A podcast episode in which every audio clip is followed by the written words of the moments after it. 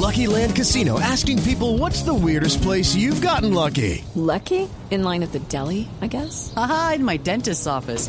More than once, actually. Do I have to say? Yes, you do. In the car before my kids' PTA meeting. Really? Yes. Excuse me, what's the weirdest place you've gotten lucky? I never win and tell. Well, there you have it. You can get lucky anywhere playing at LuckyLandSlots.com. Play for free right now. Are you feeling lucky? No purchase necessary. Void where prohibited by law. 18 plus. Terms and conditions apply. See website for details. Bueno, la cifra de la semana, esta semana se concentra en un tema que ha sido motivo de mucha controversia periodística aquí en esta casa, en Autos y Motos, justamente por lo que fue la terrible experiencia de los vehículos compactadores comprados por la anterior administración de la capital, compactadores de residuos sólidos, compactadores de basura, eh, en Corea que fueron un total desastre, vehículos que ni siquiera se pudieron estrenar. Pues bueno, esta semana una de las concesionarias Limpieza Metropolitana Lime recibió un parque automotor de 130 camiones Mercedes-Benz que son especialmente adecuados para la operación de eh, compactación de residuos sólidos para la operación de limpieza de las calles y recolección de basuras y fueron entregados a Limpieza Metropolitana Lime para operar en lo que se ha denominado como la zona 2, es decir, en donde están los barrios Antonio Nariño, Bosa, Teusaquillo, Los Mártires, Ciudad Bolívar, Puente Aranda, Rafael Uribe y Tunjuelito. Estos ah, vehículos tienen obviamente todas las ah, condiciones, la referencia es Actros Atego de Mercedes-Benz y ah, además de tener todo el eh, sistema certificado para la recolección eh, de basuras, pues eh, vienen con un adelanto especial en la motorización y cumplen con la normativa Euro 5 con relación a la emisión de gases. Me parece que es una noticia que vale la pena resaltar. Son 130 vehículos que ya están dispuestos para que el IME empiece a a- o mejor, continúe con su operación de recolección de residuos sólidos, pero especialmente que la comunidad sepa que hay un parque automotor con las más altas características técnicas y con los mejores estándares de mm, emisión de gases para eh, la preservación del medio ambiente. Esa es la cifra de la semana y creo que es una noticia que es muy válida para destacar. Estoy feliz porque mi bebé cambió mi vida. Soy mamá primeriza y no sé muchas cosas. Por eso tengo Colmédica. Porque desde antes de nacer han estado pendientes de nosotros, acompañándonos con la mejor atención. Es que no es lo mismo tener un plan de salud que estar feliz con Colmédica. Ingrese a www.felizconcolmédica.com y verá la diferencia. Aplican condiciones. Colmédica, medicina prepagada, vigilado Supersalud. Escuchas Autos y Motos por Blue Radio y BlueRadio.com. Hace dos años, o mejor, el año pasado, Héroes del Orinoco largó en una partida simbólica desde la sede de Blue Radio. Fue un lindo detalle de Fernando Jaramillo de traer unos monstruos espectaculares. Se hizo un Facebook Live a través de la página Facebook de Blue Radio y ah, siendo como las seis, seis y cuarto de la mañana del 20 de julio, tuvimos más de 70 mil personas alcanzadas en el primer impacto de la transmisión. Fue una locura lo que hizo eh, Andrés Murcia con la plataforma digital y de ahí arrancó una aventura que pues obviamente fue a Puerto Carreño. Este año, capitán, ¿de dónde salió Héroes del Orinoco y cómo fue la ruta? Richard, este año, Héroes del Orinoco, la cita nos la dimos en Puerto Gaitán Meta.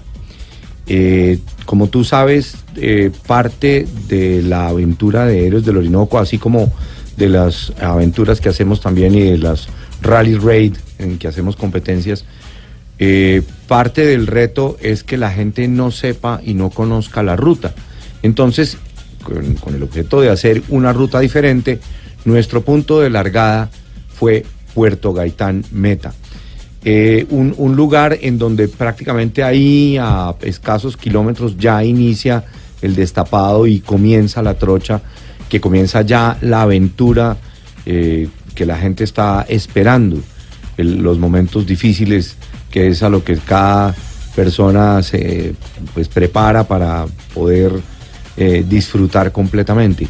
Y en Puerto Gaitán, eh, pues es, es un, un ícono, obviamente, de- del llano colombiano. Ya estamos llano adentro y, nos hicieron un, eh, un ágape muy interesante, muy bonito y culturalmente muy rico, que, que lo, ha- lo hizo la, la alcaldía de Puerto Gaitán, eh, el doctor Fierro, el, el alcalde allá, don Alex Fierro, y fue una ternera a la llanera, que es la famosa mamona, y un, eh, una representación típica de los bailes culturales de Joropo, con, tanto con cantos como con bailes, lo cual es como decirle a la gente, recuerde que estamos en el llano y recuerde que la cultura en el llano es preciosa, es hermosa. Nosotros nos graduamos en Joropo cuando fuimos a Yopal, recuerde. Claro, en Joropo, claro, puro, puro graduado de zapateo. Sí, puro zapateo. Capi, eh, he escuchado de los diferentes pilotos que fueron, por lo que he podido ver eh, en redes que, que, que, como lo comentabas antes del, del corte, eh, Blue Radio hizo un acompañamiento muy chévere Caracol, con Caracol, eh, pero he escuchado que este, esta versión de Héroes del Orinoco ha sido una de las más fuertes en toda su historia. Definitivamente sí, Lupi, así es. Ha sido la versión en que menos cantidad de personas de las que salieron han podido culminar en la meta. Y obviamente pues está relacionado con algo que todos los días estamos oyendo. El invierno este año en la región de la Orinoquía ha sido exageradamente Durísimo. fuerte. ¿Cu- Sí. ¿Cuántos, ¿Cuántos arrancaron? 78 camionetas y 35 entre ATVs y UTVs. Estamos hablando de más de 100 participantes. ¿Y cuántos llegaron? 15.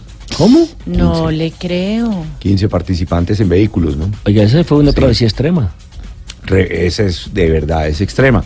Bueno, Capi, pero perdón, ya, ya hablando de, de los que llegaron tan poquitos, ¿qué pasa con los que no llegan? Se, que pues se quedan en el camino, Se- se, se devuelven, o, y los carros que van. cu- Cuéntanos un poquito cómo es esa logística. ¿Cómo, ¿Cómo sucede todo? Claro, mira, eh, en esta ocasión nosotros, digamos si uno toma una ruta normal, por llamarla ruta directa, desde Puerto Gaitán hasta la primavera son 250 kilómetros. Ajá. Y la primavera es como un oasis, como un punto obligado de parada, porque allí tú encuentras señal de celular, encuentras hoteles, restaurantes, mecánicos, montallantas, eh, puedes usar un bote por el río para regresarte nuevamente a Puerto Gaitán. Entonces se quedan es río. allá vacacionando. Más o menos, sí. Pero, pero es un oasis, es un oasis cuando tú vienes a la travesía. Y esta ocasión, en la ruta que nos fuimos rumbo a Cumarío por el lado del viento, Tres Matas, la 14, eh, Yacueto, a, pasar el río Tomo en un ferry, pasar por San Teodoro y llegar a la primavera, eran 480 kilómetros para llegar a la primavera desde Puerto Gaitán. Sí. Y obviamente estamos haciendo una ruta nueva. Eh, y entonces, ¿qué hace la gente que, que no logra o cuando después de tres o cuatro días que tú has programado uno o dos para llegar, realmente mínimo dos para llegar a la primavera o uno y medio, y no lo has logrado después de tres, cuatro días o apenas estás llegando porque tienes algún desperfecto mecánico o alguna cosa, la gente le da pánico escénico y decide regresarse de la primavera.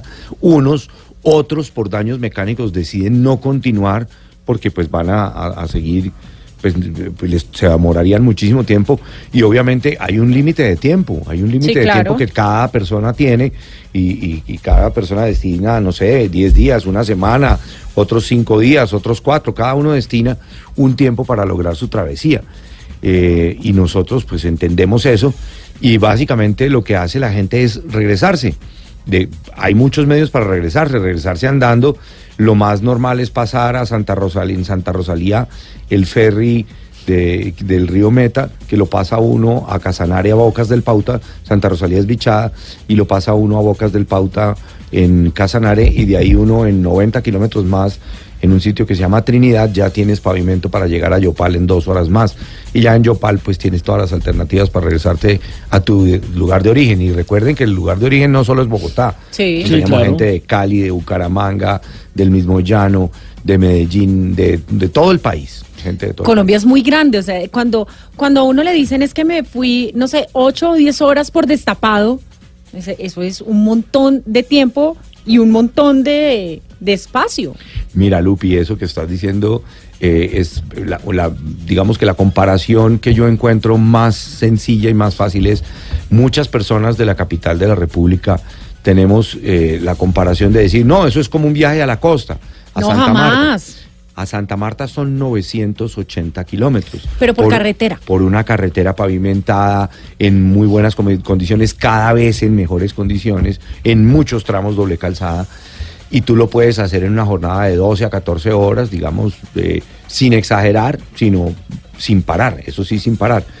Pero esa misma, esa distancia de 980 kilómetros Bogotá-Santa Marta, Bogotá-Puerto Carreño son 1150, de los cuales por lo menos 1000 son en trocha, no en destapado, en trocha en época Que de eso hace invierno. que sean como, no sé, tres Claro, mil. eso es exageradamente duro. Claro, y obviamente cambiamos la ruta si no lo hacemos por la ruta normal, por un terraplén que se ha construido, sino nos vamos, como decimos nosotros, sabaneando por entre las sabanas, que lo hace mucho más agradable, mucho más bonito. Claro, por las dificultades del terreno, la maniobrabilidad del, del piloto, eh, la puesta a punto del carro, como por ejemplo cuando fuimos a Yopal, que no nos fuimos por la principal, sino por una trocha. Exactamente, que uno disfruta más. Digamos, eh, pues viajar por carreteras agradables, sí. Lo que pasa es que cuando uno tiene el camión y el- el- los, los buses, el tráfico en general, pues no se disfruta tanto, es, es un poco estresante. Pero además, una cosa, Nelson, tú estando en una carretera colombiana con un paisaje maravillosamente hermoso, cualquiera carretera que tomes, todo tiene paisajes divinos en cualquier parte de Colombia, no paras a tomarte una foto, porque es una situación azarosa, peligrosa, porque si ya pasaste 10 camiones, pues qué voy a dejarte a volver a pasarlos. Aquí, cuando vas por las trochas, tienes todo el tiempo del mundo y la tranquilidad de tomarte Hasta la foto para- como quieras. Hasta para que lo metan a uno en un túnel con explosiones y demás. Sí, claro, como don, don Soler que nos metió allá a un túnel simulando que ese era el cilindro de un motor. Imagínense, i- imagine- y después nos sacó para esa, para esa eh, cascada espectacular. La Eh, Sí, la cascada a la 60, pero Nelson, eso estuvo perfecto. El único problema es que Fernando Jaramillo tenía que prender una bengala y la cogió de la mecha. De resto todo funcionó perfecto. O sea, o sea, hubo dos eh, errores en esa travesía. Una, la de Fernando con la mecha, ¿cierto? Y la otra, la del Sí. médico entablillándole un dedo que no era a Jennifer del Busto. Con Jennifer del Busto. Es que pero, pero real. Jennifer, pero sí, pero Jennifer además quedó muy bien porque se después se escapó por la ventana del Del hotel. Del hotel y Del hotel. claro. ¿Sabe que yo hizo ahora para una que ruta- vean, para que vean que no solamente hacen aventuras en carreteras, sino también en las ventanas de los hoteles. Qué Eh, belleza. eh, mm, yo acabo de hacer una ¡Qué ruta. belleza! Yo acabo de hacer una ruta en la Sierra Nevada de Santa Marta también por una trocha impresionante, porque es escalar una montaña en unas condiciones agrestes terribles para ir a la comunidad Huiva. Me pareció sencillamente espectacular lo que usted dice, ese contacto con la naturaleza, el poder usted empezar a cajear el carro, a medírsele el carro. Es un reto, como lo decía al comienzo del programa de Ricardo, personal. O sea, aquí no es competir contra un rival, contra otro co- colega, sino contra uno mismo y afrontar las adversidades de la naturaleza y las dificultades que le presentan para conducir el auto. Nelson, eso que estás diciendo es fundamental. Aquí, obviamente, el vehículo juega un punto y un factor esencial. Y la preparación del vehículo, por supuesto. Nosotros le insistimos a todo el mundo, una, un buen mantenimiento, obviamente, revisar todo lo que tenga que ver con rodamientos, las crucetas, hacerle un buen engrase. Claro, toda la suspensión debe ser súper revisada, pero además debe tener una suspensión especial. Las llantas tienen que ser unas llantas de taco, tipo MT, que se conoce como Mood Terrain. Eh, tienes que tener eslingas, que son las cuerdas para jalar, y los grilletes, que son los ganchos para poder agarrar de los sitios de enganche, En- tanto en al frente como en atrás. caso que haya que sacar el carro. Exactamente. Y adicionalmente, pues un winche es muy importante porque en muchos lugares hay, hay sitios donde necesitamos el winche. Eh, carpa muchas veces para dormir en la mitad de la nada, porque de verdad no hay cómo llegar a un lugar a dormir y encontrar un hotel, entonces hay que llevar la carpa y hay carpas de techo en accesorios para los carros que funcionan supremamente bien y uno duerme muy cómodamente en un colchón encima del techo del carro, pero absolutamente delicioso con la almohada con la que uno duerme todos los días. Entonces, esa preparación del carro es definitiva y es importantísima. Y obviamente el piloto, ese dispositivo entre el timón y la silla, tiene que ser una persona hábil, seria y serena para tomar relus- relas- eh, decisiones en la mitad de la trocha. Por eso es que Lupi no lo ha podido hacer. No, Lupi tiene do- otras razones más chiquitas. que se llaman Martina y María, Y María José. José. Esa es. Pero sí, pero sí, ese es como el tema donde la gente tiene que tener la serenidad de Pues que en el momento en china que se- carro y hágale. que Pero no, además el, el, el Capi sí me dijo, no, yo soy yo, pero es que usted es muy carro loco y deje así. Destroza todo y no llega al- no llega disimuladamente. No, pero, pero yo soy experta en salirme de, de- de las pistas, entonces el 4x4 es mi especialidad. Claro, aquí, aquí el reto es lo que estábamos hablando hace un rato, no es una competencia contra otros participantes, es una competencia contra uno mismo. Y en eso es fundamental, eh, y lo aprendo todos los días y cada vez que participo en Héroes del Orinoco aprendo muchísimo, uno aprende a conocerse a uno mismo. Hasta dónde yo soy tolerante a la rabia que me dio por tal cosa, o el sueño que tengo que no he dormido hace 24 horas, o el hambre que me dio porque no traía lo que suficiente, o me dio sed, el cansancio, aburrición, y hasta obviamente la felicidad y la euforia cuando uno llega al sitio de meta en Puerto Carreño. Entonces, todos esos estados de ánimo y uno comienza a conocerse a uno mismo hasta dónde yo soy tolerante a todas esas vicisitudes que tengo que vivir durante, un Héroes del Orinoco. Yo podría manejar todo eso, pero creo que no podría con los bichos. Los bichos, eres bichofóbica.